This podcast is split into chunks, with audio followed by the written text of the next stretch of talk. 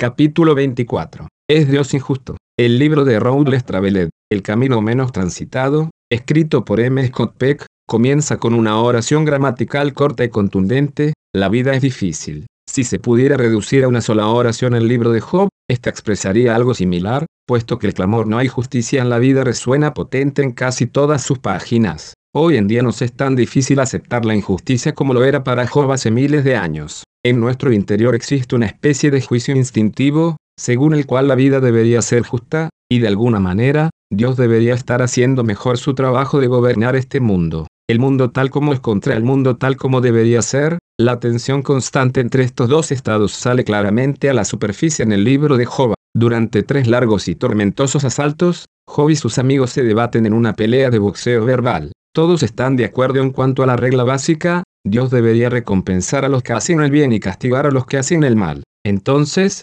¿por qué es evidente que Job, un hombre al que todos suponen bueno, está sufriendo tanto castigo? Los amigos de Job, confiados en cuanto a la justicia de Dios, defienden el mundo tal como es. Usa tu sentido común, le dicen a Job, Dios no te castigaría si no hubiera una causa. Debes haber cometido algún pecado secreto. Sin embargo, Job, a quien no le quedan dudas de que no ha hecho nada para merecer un castigo así, no puede estar de acuerdo. Se declara inocente. No obstante, el sufrimiento va debilitando gradualmente las creencias más preciadas de Job. ¿Cómo es posible que Dios esté de su parte? se pregunta. Al fin y al cabo, él está sentado sobre un montón de cenizas que son las ruinas de su vida. Es un hombre quebrantado y desesperado, traicionado por Dios. Miradme, y espantaos, y poned la mano sobre la boca, exclama. En su interior se está gestando una crisis de fe. ¿Es Dios injusto? Una idea así pone en tela de juicio todo cuanto Job cree, sin embargo, ¿de qué otra manera puede explicar lo que ha sucedido?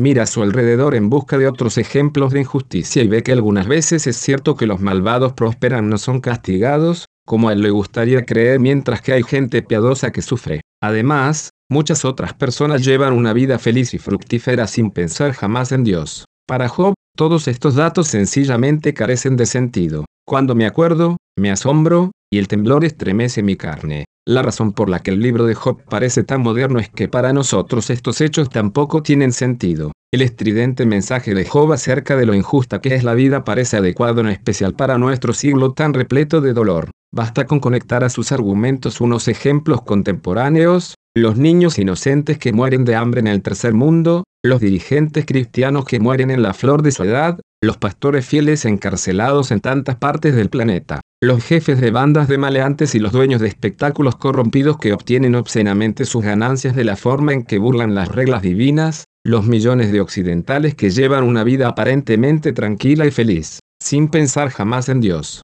Lejos de desvanecerse, las preguntas de Job acerca de las injusticias de este mundo solo se han hecho más fuertes y estridentes. Aún esperamos que un Dios de amor y poder siga ciertas reglas en cuanto a la tierra. ¿Por qué no lo hace? El enfrentamiento con la injusticia. Todos los seres humanos se enfrentan en algún momento de su vida con los misterios que hacían temblar de terror a Job. ¿Es Dios injusto? Hay una opción que le parecía obvia a la esposa de Job. Maldice a Dios, y muérete, le aconsejaba. ¿Por qué aferrarse a una fe sentimental en un Dios amoroso cuando hay tanto en la vida que conspira contra ella? Y en este siglo tan semejante a la tragedia de Job, hay más personas que nunca antes que han llegado a estar de acuerdo con su esposa. Algunos escritores judíos, como Jerzy Kosinski y Elie Wiesel, comenzaron con una fuerte fe en Dios, pero la vieron evaporarse en los hornos de gas del holocausto. Enfrentados a la injusticia más gigantesca de la historia, llegaron a la conclusión de que Dios no existe, con todo, los instintos humanos siguen firmes. Kosinski y Wiesel no pueden evitar un tono de enojo,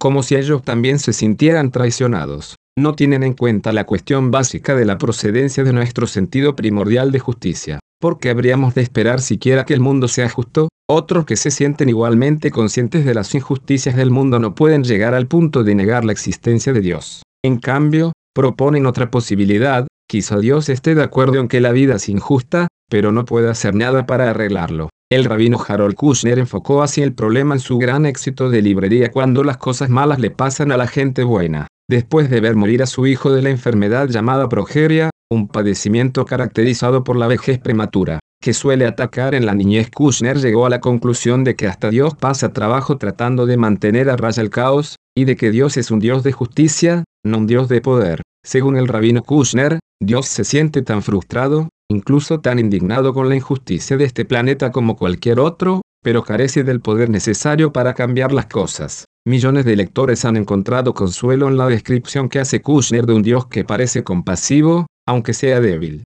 Sin embargo, me pregunto cómo explicarían estas personas los cinco capítulos finales del libro de Job, donde se halla la autodefensa de Dios. Ningún otro lugar de la Biblia presenta el poder divino de una manera más impresionante. Si Dios tiene tan poco poder, ¿por qué escogió la peor situación posible, en la que su poder casi fue puesto en tela de juicio, para insistir en su omnipotencia, L.U.I.S. afirma acerca del Dios descrito por Kushner, si Dios así es, ¿por qué no renuncia y permite que alguien más competente ocupe su lugar? Un tercer grupo de personas se va del problema de la injusticia mirando al futuro, en el cual una exigente justicia aparecerá por sí misma en el universo. La injusticia es un estado temporal, según ellos. La doctrina hindú del karma, que aplica la precisión matemática a esta creencia, calcula que le puede tomar a un alma un total de 6.800.000 encarnaciones para que llegue a alcanzar una justicia perfecta. Al terminar todas esas encarnaciones, la persona habrá experimentado la cantidad exacta de dolor y placer que se merece.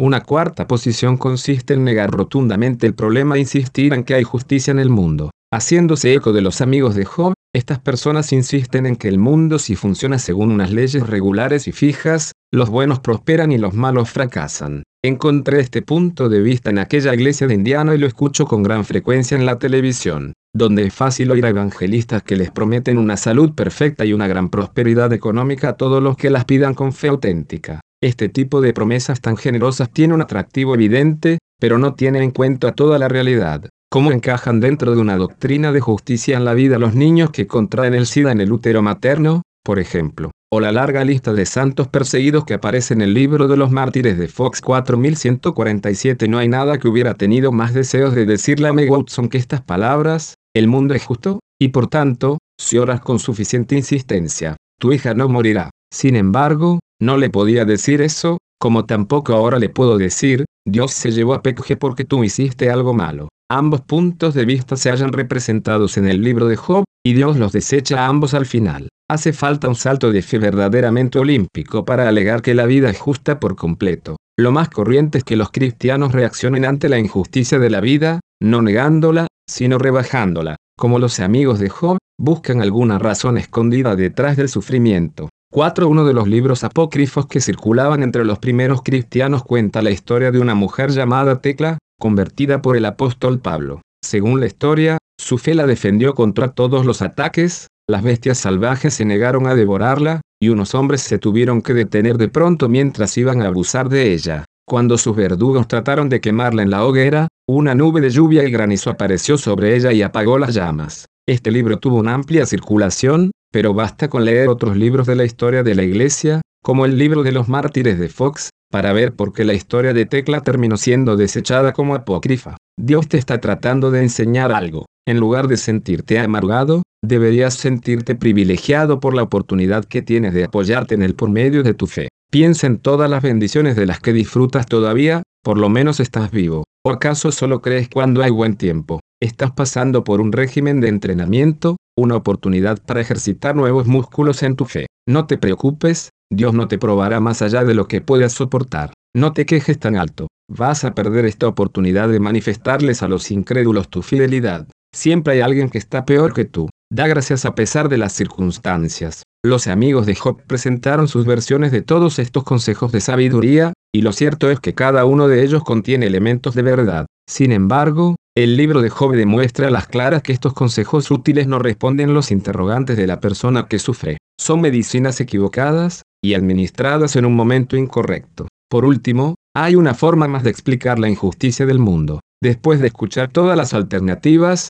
Job se vio guiado a la conclusión que he sugerido como el resumen de todo el libro en una sola oración gramatical, la vida es injusta. Esto le vino más como un acto reflejo que como una filosofía de la vida, y así es como le llega a todo aquel que sufre. ¿Por qué yo? Preguntamos. ¿Qué he hecho en Job moderno mientras trabajaba en este libro? Me hice el propósito de reunirme continuamente con personas que se sintieran traicionadas por Dios. Quería mantener ante mí el verdadero aspecto, las expresiones faciales, de la desilusión y la duda. Cuando llegó el momento de escribir acerca del libro de Job, decidí entrevistar a un hombre que conozco y cuya vida es sumamente parecida a la de Job. Lo llamaremos Douglas. A mí, Douglas me parece justo en el mismo sentido que Job, no es perfecto, por supuesto, pero sí un modelo de fidelidad. Después de años de prepararse para ser psicoterapeuta, había renunciado a una profesión lucrativa para comenzar un ministerio urbano. Los problemas de Douglas comenzaron hace algunos años, cuando su esposa descubrió que tenía un quiste en un seno. Los cirujanos se lo extirparon, pero dos años más tarde el cáncer se le había extendido a los pulmones. Douglas se encargó de muchas de las labores de su esposa mientras ella luchaba con los debilitadores efectos de la quimioterapia. Algunas veces no podía retener comida alguna en el estómago perdió el cabello, y siempre se sentía cansada y vulnerable ante el temor y la depresión. Una noche, en medio de esta crisis, mientras Douglas conducía su auto por las calles de la ciudad con su esposa y su hija de 12 años, un hombre que manejaba en estado de ebriedad se salió de la senda central para chocar de frente con su auto. La esposa de Douglas recibió una fuerte sacudida, pero salió ilesa. Su hija salió con un brazo roto y varias heridas en la cara por causa del vidrio del parabrisas. Fue Douglas el que recibió la herida peor, un fuerte golpe en la cabeza. Después del accidente, Douglas nunca sabía cuándo le iba a comenzar el dolor de cabeza. No podía trabajar durante todo el día, y algunas veces se quedaba desorientado y se mostraba olvidadizo. Peor todavía, el accidente le afectó la vista de forma permanente.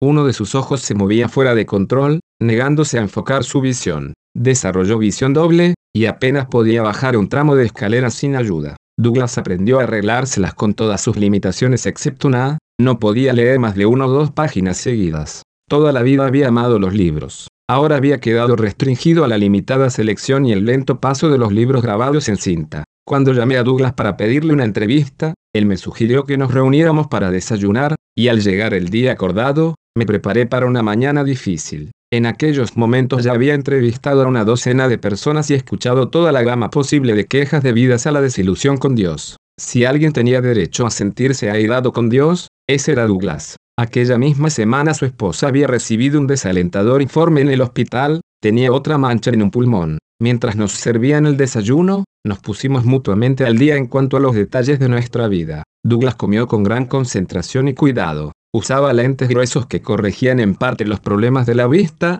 pero tenía que esforzarse mucho en concentrarse, solo para guiar el tenedor hasta la boca. Me forcé a mirarlo directamente mientras él hablaba, tratando de hacer caso omiso de la distracción que causaba su ojo fuera de control. Finalmente, cuando terminamos el desayuno y le pedimos más café a la empleada, le describí mi libro sobre la desilusión con Dios. ¿Me podrías hablar acerca de tu propia desilusión? Le pregunté. ¿Qué has aprendido que podría ayudar a otra persona que esté pasando por momentos difíciles? Douglas guardó silencio por un tiempo que me pareció eterno. Se acarició la canosa barba y miró por encima de mi hombro. Durante un instante me pregunté si no estaría pasando por uno de sus baches mentales. Al fin dijo, si te he de decir la verdad, Philip, yo no he sentido desilusión alguna con Dios. Me sorprendí. Douglas, un hombre agudamente sincero, siempre había rechazado las fórmulas fáciles al estilo del convierte tus heridas en estrellas de tantos testimonios que aparecen en la televisión religiosa. Esperé su explicación. Esta es la razón. Primero con la enfermedad de mi esposa, y después sobre todo con el accidente,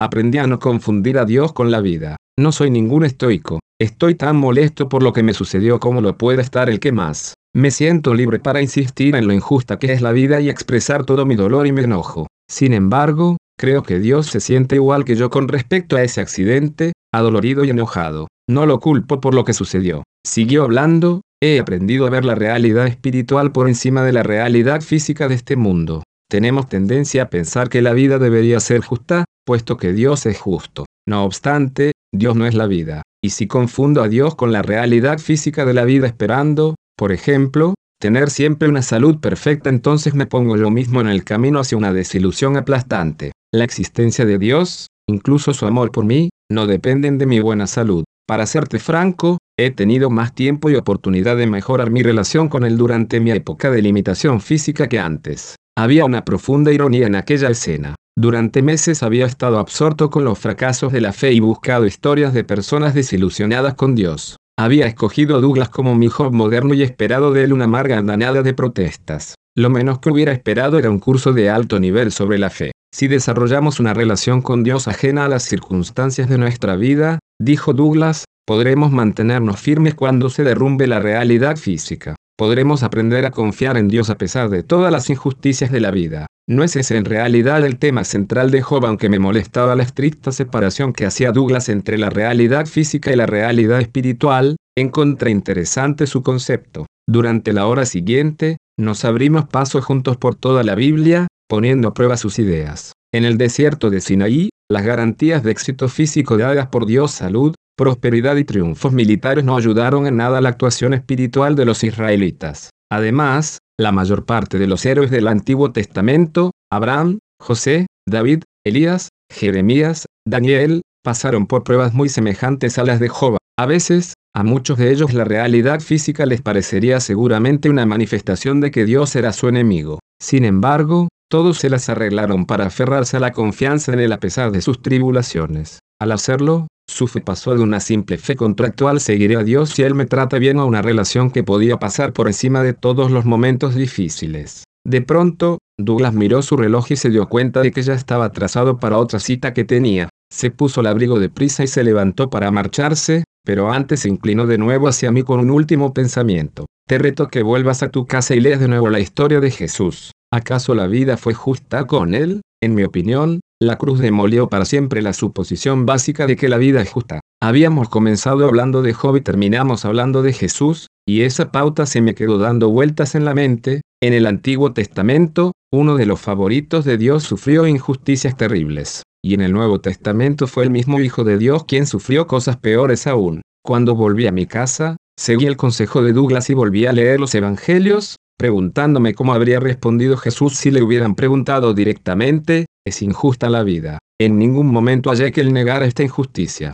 Cuando se encontraba con un enfermo, nunca le hacía escuchar un discurso acerca de resignarse con su suerte en la vida, lo que hacía era sanar a todo el que se le acercaba, y sus fuertes palabras acerca de los ricos y poderosos de su tiempo indican con claridad lo que pensaba acerca de las desigualdades sociales. El Hijo de Dios reaccionaba ante las injusticias de la vida de una manera muy parecida a cualquier otro ser humano. Cuando hallaba a alguien que sufría, se sentía profundamente movido a compasión. Cuando murió su amigo Lázaro, lloró. Cuando él mismo estaba a punto de enfrentarse al sufrimiento, sintió repulsión por este y preguntó tres veces si no había otro camino. Dios no respondió a la pregunta sobre la injusticia con palabras, sino con una visita a una encarnación. Y Jesús nos ofrece una prueba de carne y hueso acerca de cómo se siente Dios con respecto a la injusticia, porque Él tomó sobre sí la sustancia de la que está hecha la vida, la realidad física en su manifestación más injusta. En resumen, Él les dio una respuesta definitiva a todas las preguntas pendientes acerca de la bondad de Dios, mientras leía los Evangelios.